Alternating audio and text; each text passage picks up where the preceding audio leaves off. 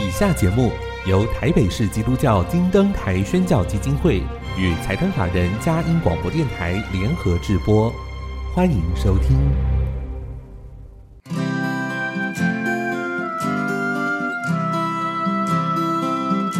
在现代紧凑的生活节奏里，以爱建立和谐的家庭生活，以喜乐专业的态度投入服务，一起营造你我的美丽人生，成为一个快乐又丰富的译文生活家。译文生活家，本节目是由林森南路礼拜堂。社团法人中华民国合家欢协会、佳音广播电台联合制作，欧灵静主持。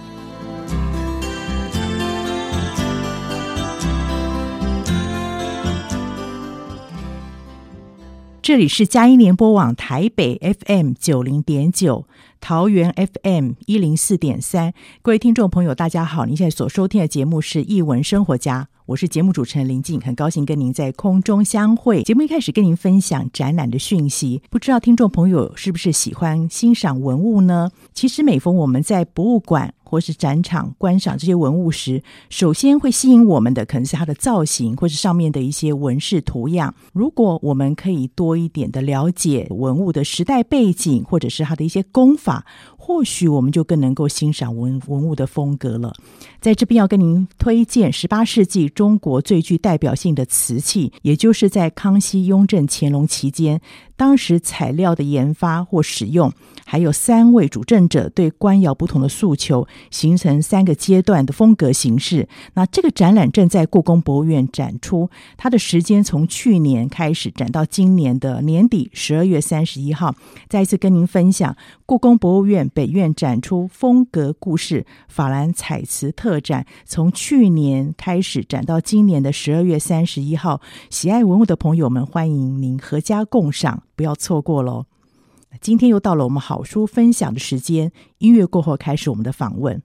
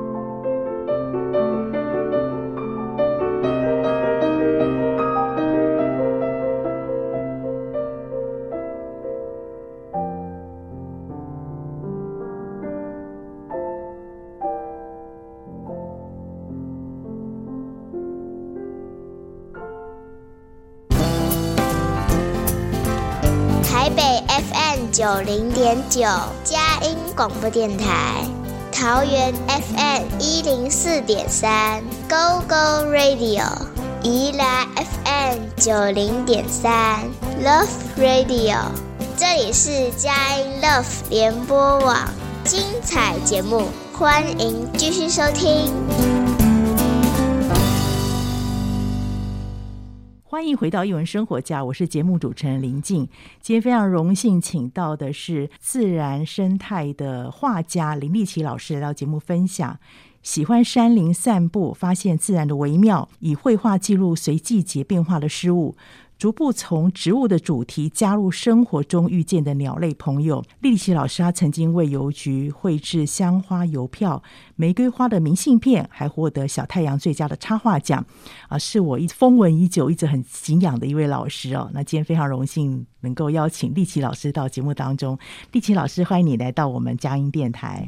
欧老师好，各位听众朋友，大家好。对，久仰大名了，因为 过去常听到郑明静老师啊，台湾很有名的绘本教父哈，提到您啊的一些创作。谢谢。当然，我知道丽奇老师一直过去都是画这个自然风景、生态为主。大家对你很好奇，可以跟我们分享一下您大概的经验？是从小都很爱画图吗？然后呢，哎，就是开始对这个自自然生态有关注，然后从野花后来来画鸟。这样的历程跟大家分享一下。嗯、好，我是宜兰乡下出生的小孩，嗯、然后一直都住在宜兰。可是，呃，从小我就很喜欢画画啊，可是我的成绩不太好，所以呢，画画跟成绩没关系，就是很喜欢画，就很自然而然，就是一直有空我就会拿笔来画画这样子。嗯、可是，在宜兰没什么学习的机会，只是自己涂鸦啦，然后。到了高中毕业以后，我就我认识我的先生，然后后来我很早就结婚了，二十一岁就生小孩了，是结婚跟生小孩，然后呃之后呢，在宜兰带孩子嘛，对。可是因为我先生到台北上班，是，然后呢，我们就全家就是连两个小孩一起搬上来台北，嗯，那在。台北之后呢？那时候是一九九零年就搬上了，嗯、小孩子还很小，嗯、四个月最小的，嗯、所以呢就一直担任家庭主妇的角色。嗯、然后在这个过程中，我就呃一直很专注在带他们这样子。可是我有时候会想想，心里有点空虚，因为我会想想别的女生在做什么，嗯、因为毕竟这个年纪，年对我都会想别人可能在。呃，求学啦，或是过着很幸呃可以自由自在的生活，我蛮向往的。可是我既然现在应该要带小孩，我还是蛮蛮专注带他们的。嗯、然后到了小孩，一直到了呃幼稚园，啊、然后一个是小一的时候，我很幸运，就是我们社区有一个发展协会的理事长，就请来了郑明进老师来教我们画画。啊成立一个妈妈绘画班。Okay, okay. 那因为郑明进老师说，因为他要四十个学员才要教，uh, 所以我们理事长就号召好多人，大概有快五十个人。哇，就真的很大一班，好幸运哎！对，真的很一批的学生，就是很幸运。然后我就觉得非常幸福，因为想不到用走路就可以去学习，因为在我们以前乡下，你要。不容易，上学什么都要骑脚踏车，然后蛮远的。然后我就很珍惜这一次的机会，而且以前因为我都会念故事给小朋友听，我就想说啊，以后我也很想成为插画家。所以郑老师来教我们的第一堂课，我就跟郑老师说：“老师，我想成为插画家。”然后老师对你印象很深刻啊，而且你真的非常努力啊。因为老师来教我们之后，他就是开始都叫我们学习说怎么画自己。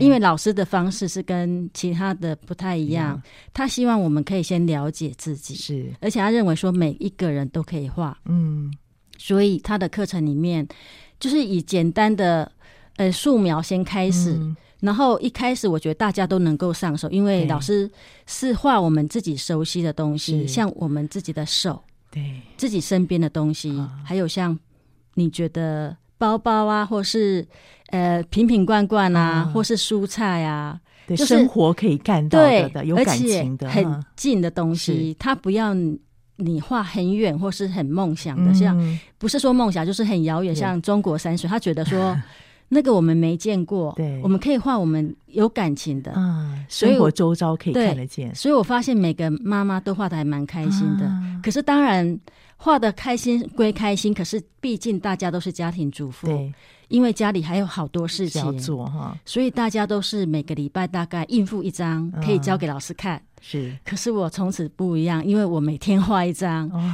因为我就真的很努力，就是想说我一定要把握这个机会，对对，太好了这样子，所以我就一大概人家交一张，我就是交大概五张或六张，嗯，难怪老师对你印象这么深刻。然后我就是很努力在画画这样子，然后呃，小孩子上学的时候的，我就是在家里拼命画图这样，对对，然后可能会有点。呃，家务会有点荒废，也不是说荒废，就是衣服收进来，我可能就等晚上晚晚上的时候再折，因为我要把握白天的时间哈。对 对，这个很珍惜。但是我觉得很特别，就是哦，因为我看你的书，包含之前的对。画家画画，当然因为练习，可能就越来越纯熟。对，你的文字底蕴非常好，哎，我觉得你自己私下有好用功，我看了好多书，对不对？你的整个描述形容，就是你觉得是一个文学家，然后又是一个画家，同样把这一本作品完成。哎，谢谢你的赞美。我在想，会不会是因为以前有一个习惯，就是因为我跟我先生认识的时候，并不是马上就结婚，因为他去。马祖当兵当了三年，哦，所以我每天都写一封信给他，书信往来。练情书可以练出这好的文字。我觉得可能是我会把那一些平常生活的事情全部都记录下来。哦，对，然后呢，我又翻以前真的是有写日记的习惯，因为老师会规定说：“哎，你要写日记呀。”哦，所以我从里面好像。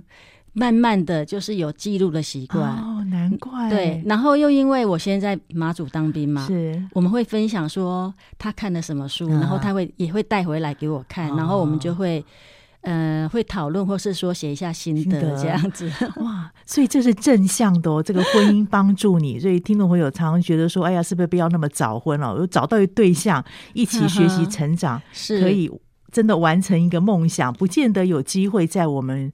呃，生涯当中好像所谓这种进到学校，或是到某一种什么专业的训练所，嗯、但是这也是一种自我学习的方式。就是我觉得真的是自我学习，嗯、还有一点就是，呃，有时候像我写的那些书信啊，然后我先生也把它弄成一册，然后我就好有心哦。对，后来我想，哎，他这么有心，我也把他寄给我的。啊我就把它弄成一册，然后还上上面还有画插图。哦，真的哦，啊，终于知道了，那个爱情的力量多伟大。然后呢，呃，就是还有就是呃，我在带小孩的期间呢，我就无意中听到一个讯息，就是有一个艺术有声大学，哦，因为那时候网络还没有嘛，那时候比较少，所以我就每个月去借一。一套录音带，啊、那个是包含很多东西的艺术课程。Okay, okay, okay. 因为我很喜欢，所以我就呃会常常去听他，然后还做笔记。嗯、那我先生也蛮支持的，他就会去买一些像画册之类的，啊、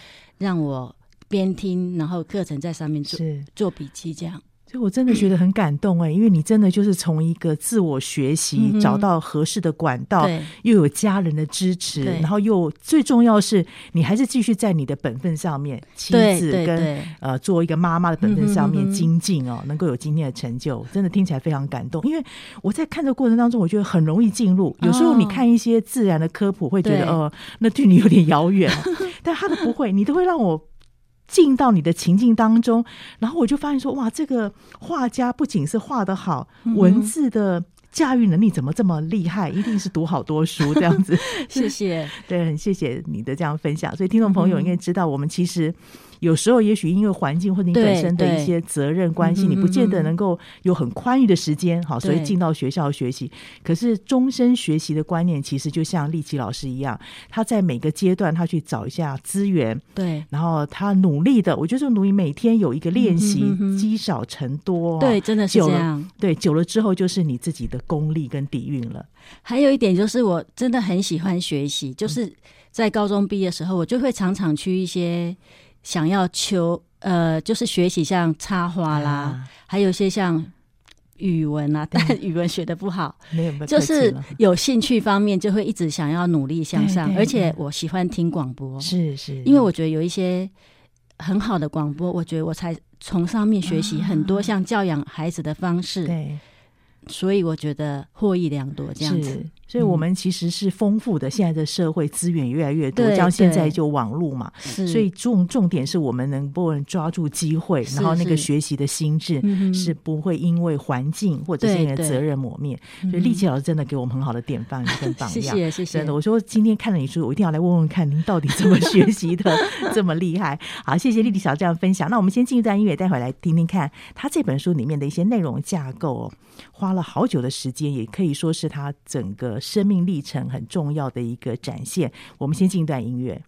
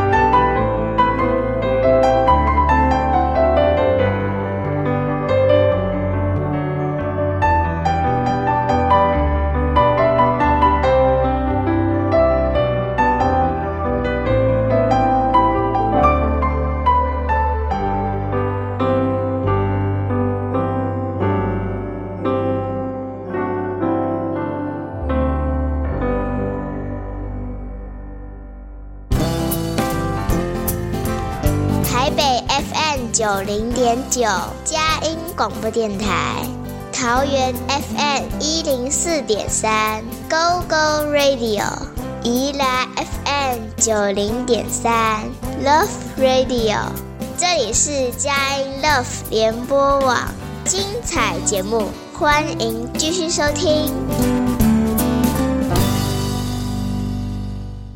欢迎回到英文生活家，我是节目主持人林静。现在在我面前有一本热腾腾的好书《野鸟散步》，是林立奇老师的作品。刚第一段立奇老师分享了他怎么样用一个素人的身份珍惜各样的资源。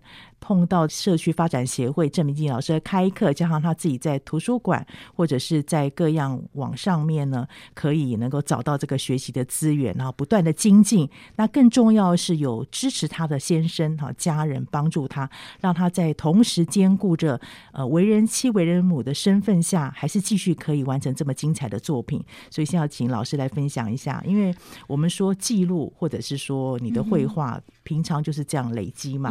哎、嗯，可是怎么？会到出版的一个阶段，你也提到说郑明进老师给你很多的一些影响，对不对？对，那郑明进老师啊，他常常都会拿绘本跟我们分享，嗯、因为我觉得老师的教法真的跟很多老师都不一样，嗯、就是他让我们觉得说，我们身边就是要让我们去感受到身边的东西。嗯、那时候我就觉得，我来北投跟我们乡下的风景真的很不同，不一样啊，就是我就会。呃，有时候会带小朋友去山上，我、啊、我家就在山边，啊、然后我就发现哇，山上的植物好多，哦，我都不认识，是，所以我就从一片叶子开始认，啊、因为我家以前呃，我阿公种很多植物，我都认识。可是来这边，我觉得因为都是环境，对，然后我就觉得好有兴趣哦，嗯、所以我就会买了图鉴，啊、买了大树出版社的图鉴。Okay, okay 那时候这个图鉴呢，啊，它附了一本。野花日记，嗯，他就是说，你每天记录一种植物，嗯、然后到时候出寄回去给出版社。嗯、我真的这样做，嗯、我就是会带着笔记本啊。上山，然后画一点速写，嗯，就带小孩子去玩，他们就觉得哎，在山上很好玩，我就不用花很多心力去照顾他们，对，就边观察植物边记录一点东西，然后觉得哇，那感觉好幸福，因为自然就在我的身边。然后我从此知道，哇，原来自然跟我们这么近，我只要到山上，我就可以发现好多蝴蝶、昆虫，还有没看过的花，而且每次上山都不一样。是，那后来但。本来是偶尔上山呐、那孩子越来越大，有上学的时间，对。突然来了一条狗，嗯，我们家的一只流浪狗竟然跑来我们阳台，我想啊，养我儿子吵着一直要养这样，嗯、所以我就想，好吧，那我就养下来。嗯、后来我就每天带他去山上，嗯、就发现哇，每天去都不一样，嗯、尤其是昆虫，它有那个虫卵呐、然后会变成一只蝴蝶，对，就是有一些季节还变化，对不对？然后还有很多花都不一样。嗯所以呢，我除了画那些植物之外呢，我还写了一些感想，啊、就是有时候看到很感动的事情，我就把它记录下来。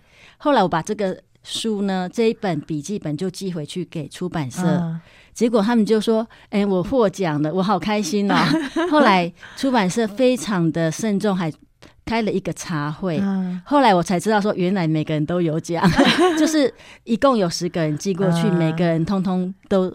都得奖这样子，因为出版社认为说，呃，这是一个鼓励，鼓因为他认为说，呃，能够这样每天做这件事情是很难的，对，要持续的毅力耶。是，我就也看的别人的作品嘛，可是别人都好厚一一叠，因为大家都是用拍照的，嗯、只有我一个人是用画画的，对对，所以我没有我的厚度没有增加，对。就是那一本。嗯、然后后来出版社的总编辑就是张慧芬女士，她、嗯、就跟我说：“你有什么想法？”嗯我就跟他说，我想出书，啊、所以呃，那我本来以为是说我出书的话，可能就是画画，因为我看大树出版社的插画都好漂亮，我好喜欢。对，可是总编辑竟然给我一个机会说，那你就自己写。嗯，我就觉得哇，这真的是太感动。然后我觉得我一定要珍惜这个机会，所以后来我就是呃，在大树出版社出版了第一本的。呃，林立起的秘密花园。是，就从此打开我就是创作的历程。哦、不过一开始当然就是郑明进老师有介绍我一份工作，对，因为郑老师介绍我到巧莲智画插图，啊、那也是一个让我磨练的机会，因为在那个巧连智杂志社的时候。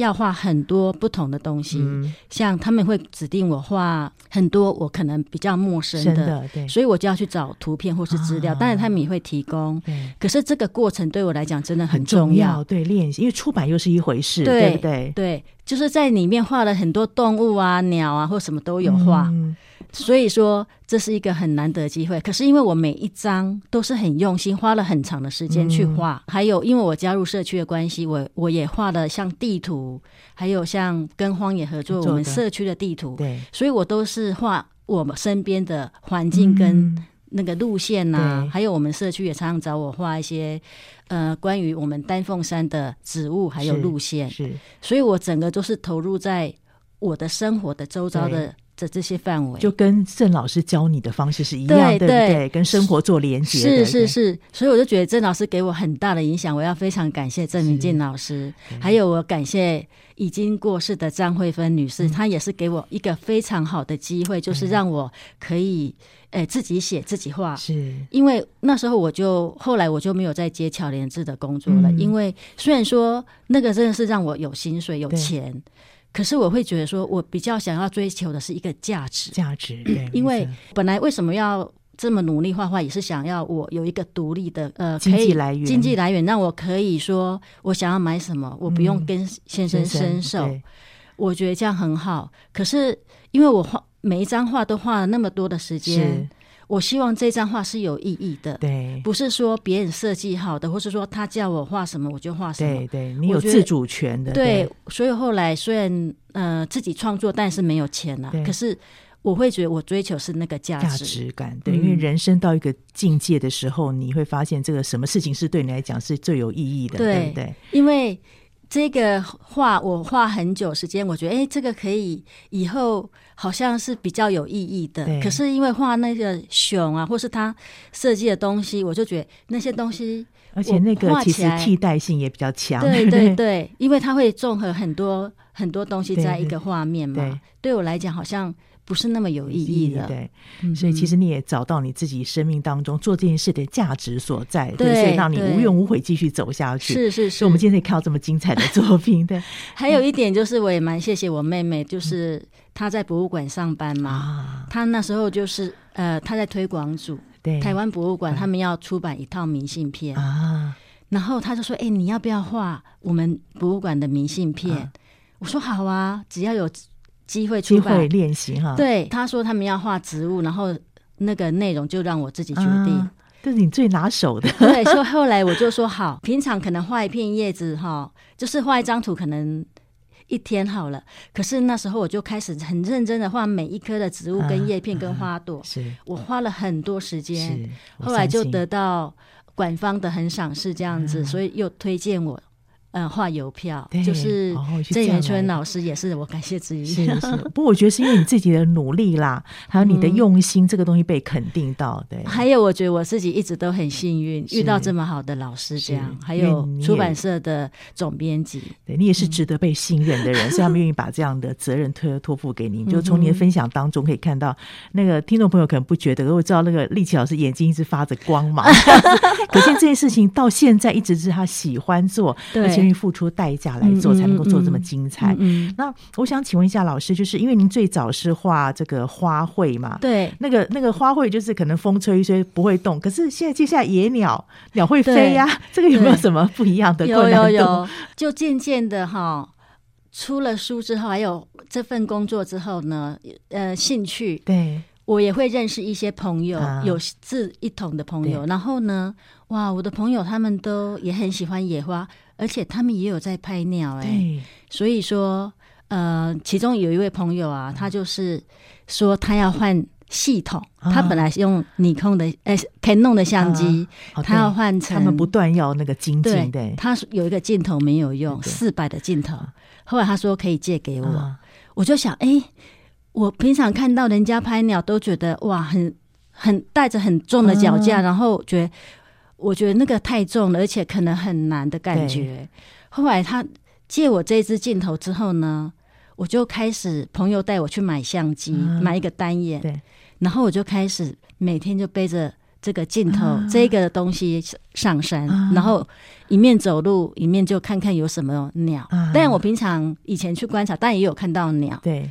也有做记录，可是因为你有了相机之后，跟镜头不一样，不一样，心情不一样，你就会很想要去拍它，然后拍到。对，可是我还是一样，就是平常散步的路径。可是因为呃，我们会互相分享说，哎，哪里有鸟，或是说一些状况，我就觉得，哎，这个鸟真的很有趣，而且这些是鸟是动物嘛，它是会跳来跳去的，而且有时候是不可掌握。是。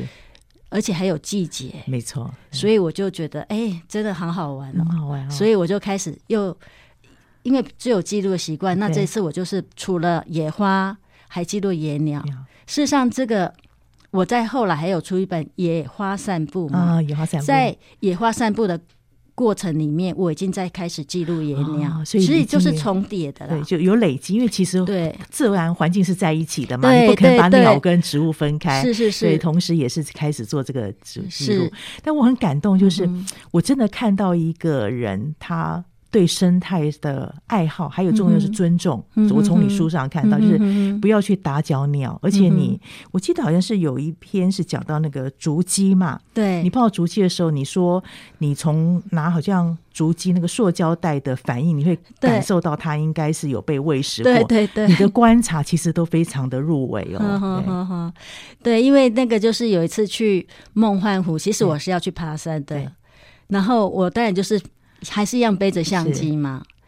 那刚才还有一段还没讲到，就是以前不是觉得哇，人家背脚架很难，然后后来我就觉得，哎、欸，其实真的是开始拍的时候，我觉得很简单呢、欸，有方法，对不对？就是其实我的相机跟呃，像就是镜头镜头也不是想象那么重，嗯、然后又是四百有一个距离，所以说只要我能够掌握，说我可以稍微。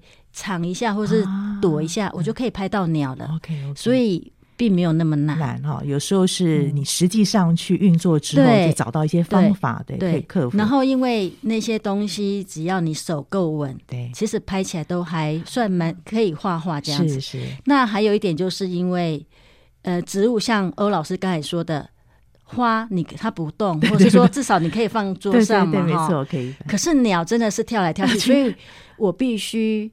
自己拍起来，然后再选很多照片里面觉得哎适合的角度，啊、了解，然后来画。但一开始因为认识那些朋友，他们也说哎你要画，我可以把我的呃资料给你啊。他们拍自己拍的，可是我会发现我没有观察，我没有办法画。嗯，因为有时候拍起来照片，你不知道那个鸟多大。对，我一定要透过自己亲眼看到，然后亲身经历。嗯我才有好掌握，对不对？对，而且我才有那个想法，想要画这一只鸟，并不是说你一个照片拿来就要画，我觉得很难，所以难。怪你的作品有温度，因为都是你自己亲自观察，而且是找好那个角度，你要表达出来，你有一种想要呈现的一些方式，对不对？是是，而且开始呃开始拍鸟之后，才说哦，原来有这么多鸟，而且身边就有。是。尤其啊，像有时候，呃，即使在家里，也都可以听到很多鸟音。嗯、不，并不是说我住在山边，那也是山边也有关系。嗯、还有，就像有一只，有一只叫像现在繁殖期嘛，春天是鸟类的繁殖期，然后就会有鸟啊。他们就会自己飞到我的晒衣绳啊，啊或是说花园啊，啊。没有花园是阳台，阳台也是一个小花园。对，因为我阳台种了很多植物，啊、然后他们也时候会这边叽叽喳喳这样子，然后就会就会看是什么鸟来的，啊、或是说平常走路去泡汤的时候，沿路上我就看哇。黑枕南翁的声音，我就开始在听他们的声音。嗯、哇，好厉害，可以辨识声音。所以我想鸟也知道，这是一个爱鸟人，这是爱护自然、喜欢亲近自然，他们也乐意跟你相处哈。所以听众朋友很奇妙，当我们怎么样的心态去对待这个自然的时候，自然的生物也会这样的回馈我们啊。从立奇老师的分享当中，你会感受到这一点。那我们先进一段音乐，待会再听听看立奇老师跟这些鸟类接触还有什么有趣的一些经验没有？我们先进一段音乐。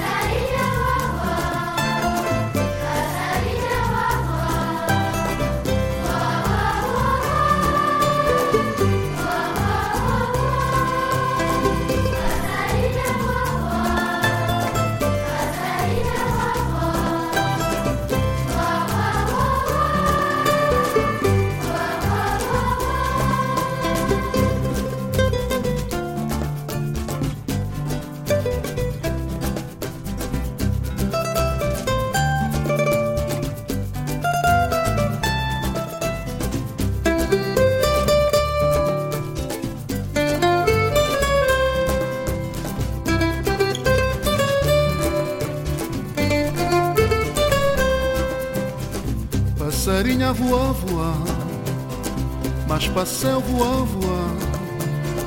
Novidade vou levar para mundo melhorar. Passarinho voar, voar, filha da Suruba, DJ Rosa de Suaca, Esperança Bolivar. Passarinha colorida, trazer boa alegria boca de e melodia, sonho embalado.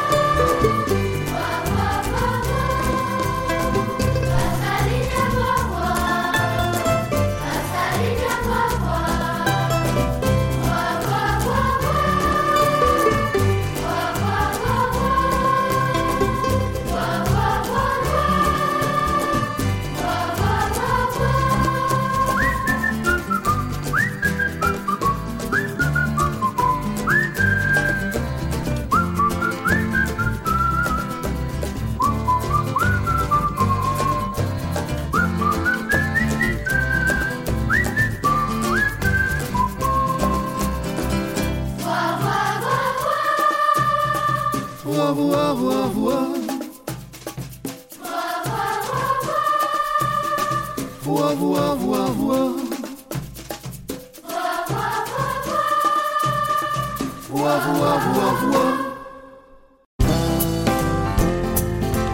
台北 FM 九零点九佳音广播电台，桃园 FM 一零四点三 Go Go Radio，宜兰 FM 九零点三 Love Radio，这里是佳音 Love 联播网，精彩节目，欢迎继续收听。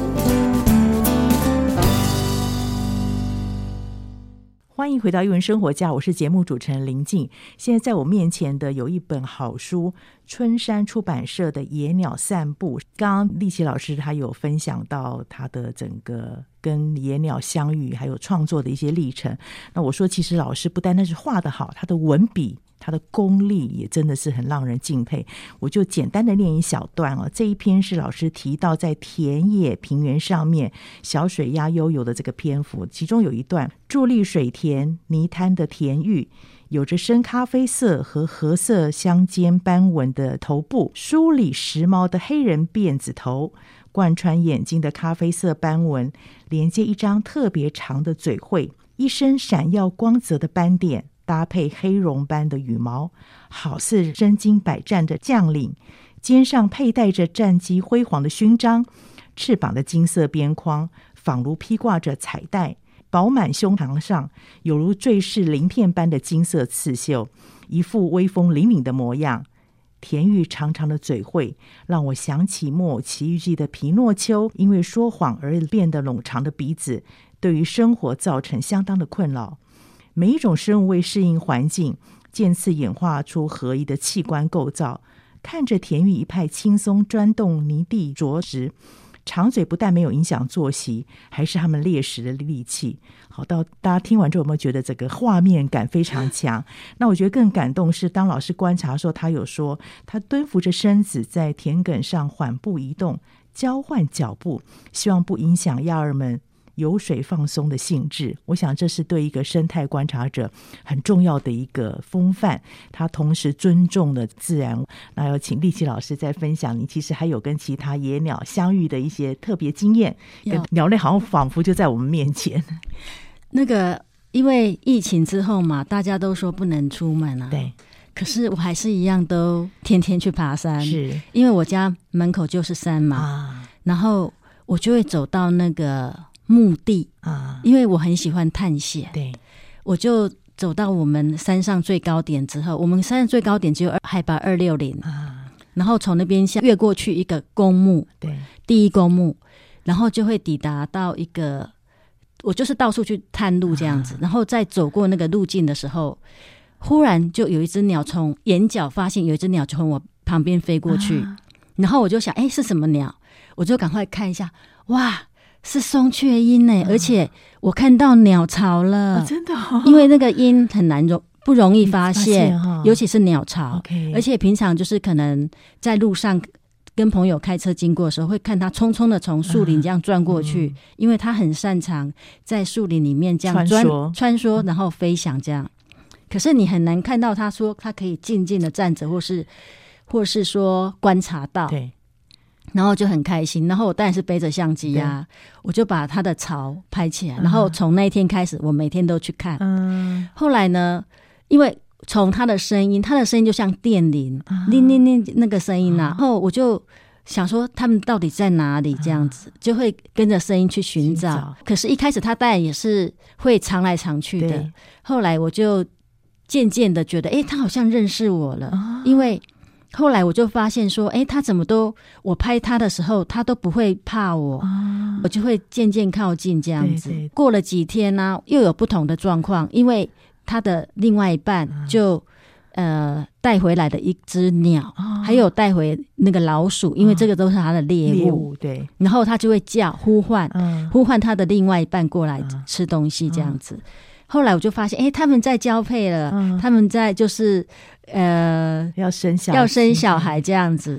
然后后来呢，我再过了几天去看，因为本来他都好像很放松让我拍哦，对可是我就觉得，哎，我就很开心，觉得说他是不是认识我了？嗯、因为我天天去看他们，他应该认识我吧？嗯、我就以为说啊，我跟他成为朋友了，嗯、太好了，我可以一直观察下去。嗯可是过了几天，我就发现不对劲，因为一开始他让我好好的拍记录，可是不久他就是他的同伴呼唤他过去之后，好像告诉他什么一样，嗯、这是我的，好好玩，他就开始那个他的另外一半就攻击我。嗯可能要有 baby 了，对不对？对，他可能觉得说他们要 baby，你不要再来了。对，然后他就从树上俯冲下来，啊、要撞我。可是我很害怕，我就赶快蹲下来，而且还尖叫，这样，啊、因为他那个气势很强。强啊、我觉得他好像要夺我的手机，要把我要把我砍头的感觉，啊、我好害怕。然后害怕到说，因为有阳光嘛，对他这个鸟飞来会有影子。对对。后来我蹲下来，然后有一只蝴蝶飞过来，嗯、我也以为哇，那个是鸟，嗯，因为蝴蝶是一样有翅膀。对，然后因为影子会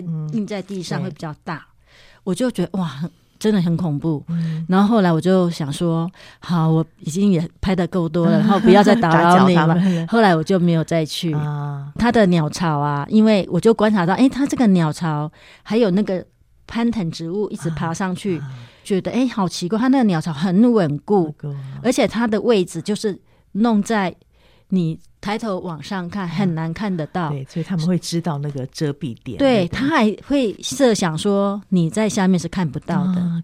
我要一直找一个角度，我才能够拍得到。后来我就觉得，哎，这个鸟它不是像不是像那个黑冠麻鹭，对，黑冠麻鹭它就是。哦，就随便在路边的上面，嗯、就让你看得很清楚，这样。嗯、那这种鸟不一样，它就是很，很有智慧，有智。我觉得它真的很有智慧。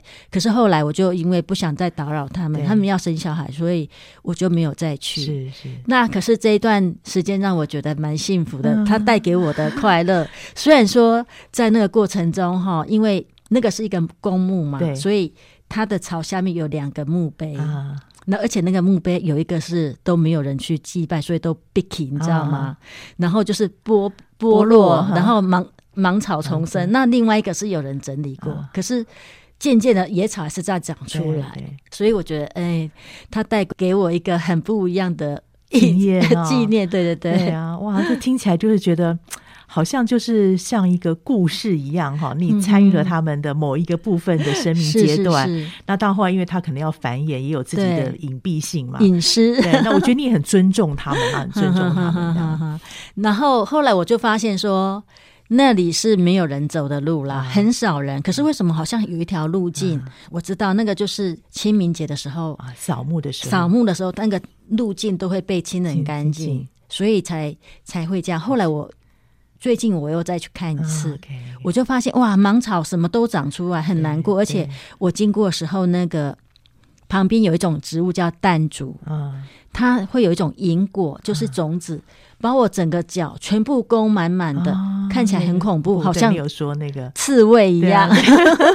对，书上有形容那一段过程，对，对都是一些很深难得的生命经验、啊。是是是，平常喜欢探路，我就发现，哎哇，那原来那一条路可以走到行云路，还可以到天母公园，哦、我就觉得这样好有趣哦。呃，像最近有一种鸟叫夜莺开始叫了，啊、呃，因为它其实在乡下或是。呃，海边啊，或是我们都市，就像我们北投市区，也都可以看得到。嗯、不是说看得到，听得到，听得到声音这样。你知道它的声音吗？不太清楚。就是它会晚上的时候会发出“追追追”，好像有一点印象。对，那个就是夜莺，那是夜莺哦。因为很多人可能都会不知道它是什么什么哈。对，可是有一次呢，我也很幸运，有一次就是有一位何华仁老师，何华老师对，他就打电话给我说。要带我去看夜莺，嗯、我好开开心哦！我们就呃约好去那个在南阳溪，嗯、后来想不到竟然要穿雨鞋，嗯、而且还要过溪，嗯、他就带我去他的栖地，嗯、然后呢，我就呃，因为他有他的带领，我们很容易就看到一只夜莺在地上孵蛋。嗯、那我觉得夜莺真的很有趣，它在那个，它是在地上孵的，对，它在地上啊，它、嗯、完全一动也不动哦。也不怕，因为它有保护色。啊，他认为你看不到它，啊、可是带你太靠近，它会飞走。对对，我就知道哦，原来它的栖地是在这里。是。那当然，我有听过说，有朋友跟我讲，其实有些公寓大楼废掉的，嗯、像比较少人上去的顶楼，他们也会在顶楼上面下蛋，哦、而且他们蛋就直接下在地上，嗯、完全没有草，任何的。像树枝什么，它就直接在水泥地蛮有趣的。然后那个就是它的青鸟就会一直孵蛋这样子，所以它就是坐在两个，而且大概都两个蛋蛋这样。坐在上面。哦，难怪有时候在公寓也会听到这个声音，对不对？晚上对晚上的时候，就是因为他们可能就在那边有一个巢穴在那个地方。对，它一。通常会叫都是在飞的时候，它、嗯、晚上喜欢吃一些蚊子啊，所以它其实是以人类的角度来看，它是益鸟，它 会吃晚上，哎、欸，就是晚上会飞出来吃那些蚊子啊，嗯、还有一些像呃昆虫，啊、所有的昆虫它都会吃，所以在它的栖地我会看到一些翅膀，啊、okay, okay 昆虫的翅膀，硬硬的翘翅目的那一种。然后后来因为他带过我一次，我就想，哎、欸。那我想再去看，嗯、我就会请我先生开车带我去，然后他当然是在车上睡觉，然后我就自己 就过溪，然后就去那个栖地这样子。我好喜欢那个野地的感觉，所以就会一面看植物，一面，然后我就会不经意啊。我都没有看到鸟，就被我吓跑了，啊、因为我根本不知道知道它就在我的保护色或什么，真的太不明显了，它太保护的太好，嗯、它就是几乎跟石头一模一样。哦，哦，那好特别，真的是要特别注意才会发现。对，而且它也会是仗着它的保护色，它就会觉得很安稳、嗯，很安稳的。然后它觉得你不会看到它，可是就会等他跳出来的时候，哦，我才看到他。对啊。然后后来我就想，哎，七他的七弟在这边，然后我到海边啊，也会发现他们。可是那个都是被不经意被我惊吓的。OK OK，不是故意，因为有时候就会到海边，或是到哪里，我都会去观察，看看那海边有什么植物啊，像呃一些开花植物或什么吸引我这样子。是是。然后呃，除了海边，还有像公寓顶楼，还有像我就。常常去散步的，我们家的丹凤山那边，军舰岩那边哈也是有。然后有一天，我就是很热的大热天，我就穿过一个一个都没有人的，因为我喜欢走没有人的路，像岩石的路。然后我就走过去的时候，就发现哎，那边有一个空地，我就走上去，就又惊下了一只夜莺。我就说哦，原来这里有夜莺哦。后来我就。带着相机，然后就戴望远镜，嗯、因为你用肉眼有时候真的看不到它在哪里，我就用望远镜先搜寻一下，嗯、把它拍下来。所以那时候就每天啊，也都经过那个，会特别跑到那边再去看它一下。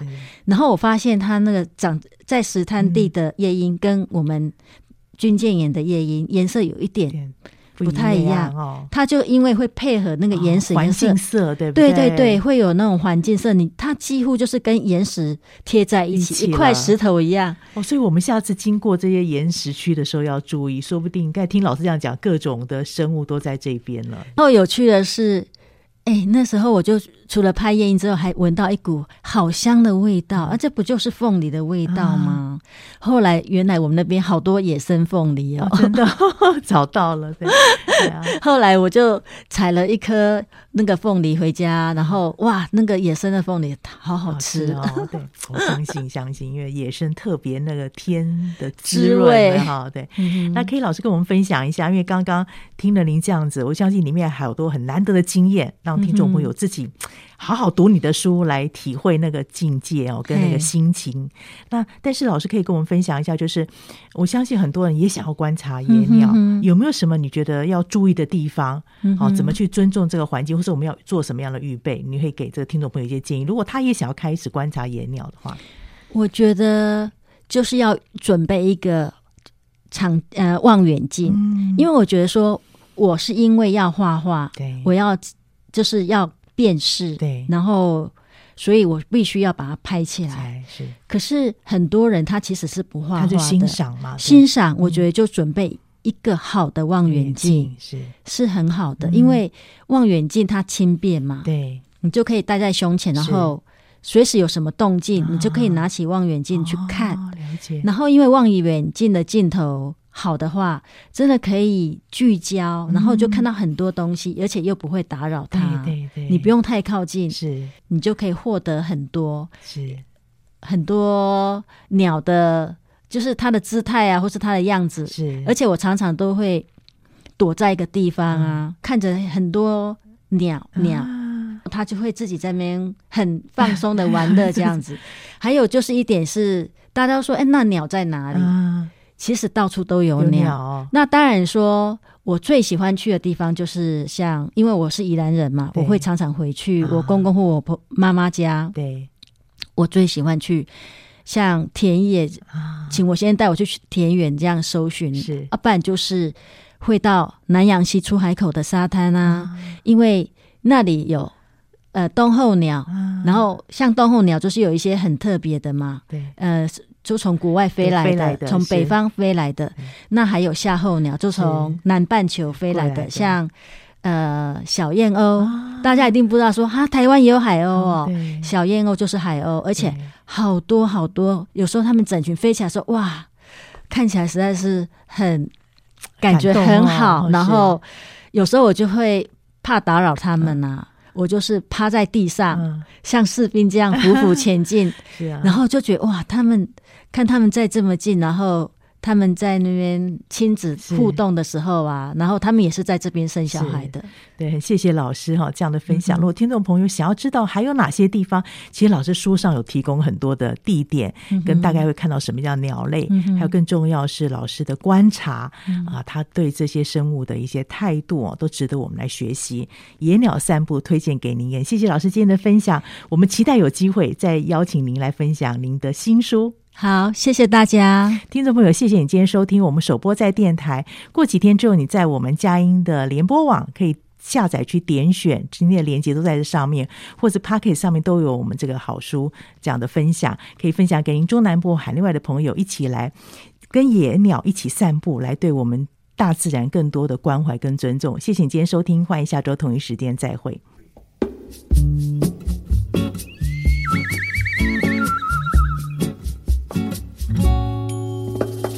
野地的花，穿着美丽的衣裳，天空的鸟儿，从来不为生活忙。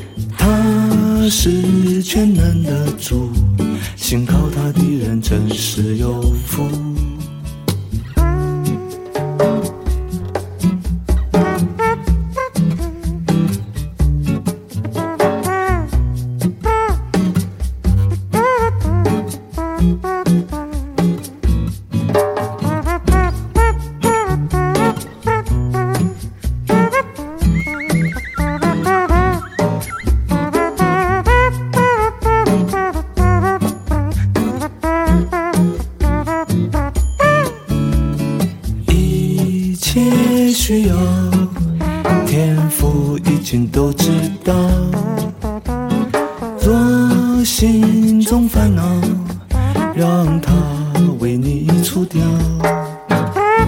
慈爱的天父，天天都看不。他是全能的主，信靠他的人真是有福。他是。